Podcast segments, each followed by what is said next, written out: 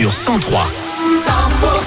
100% Dans les prochaines minutes, Indochine, David Guetta, il y aura également Patrick Fiori ou Yuto. Et bien sûr, vos questions sur votre futur dans la région à Christine, vous les posez sur 100%.com. Ces réponses arrivent dans un instant, juste après les infos. Midi.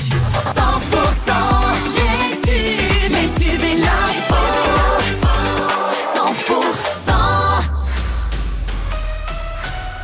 100% avec Pauline Chalère. Bonjour. Bonjour Wilfried, bonjour à tous. Plusieurs cours d'eau sont sous surveillance pour des risques de débordement dans la région.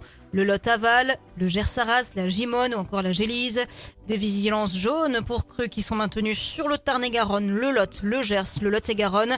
C'est du jaune aussi sur l'Ariège, mais pour pluie, inondation, neige, verglas et avalanche. Le risque d'avalanche qui est marqué d'un niveau 3 sur 5 sur les massifs de l'Andorre, de la Haute-Ariège et du Couseran.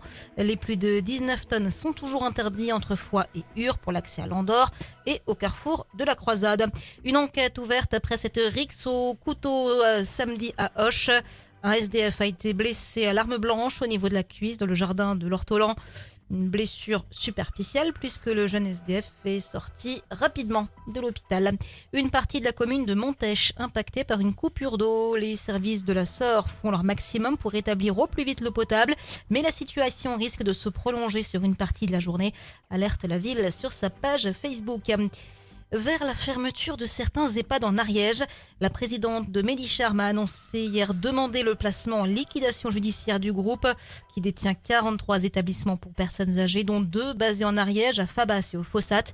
Selon la dépêche, Fabas aurait reçu des propositions de reprise, mais l'EHPAD du Fossat, lui, attend toujours. Et puis au Salon de l'Agriculture, la présidente de région, Carole Delga, se rend aujourd'hui sur place à Paris pour rencontrer les producteurs de la région. Euh, Demain, mercredi, la présidente inaugurera le stand Tarn-et-Garonne Tourisme.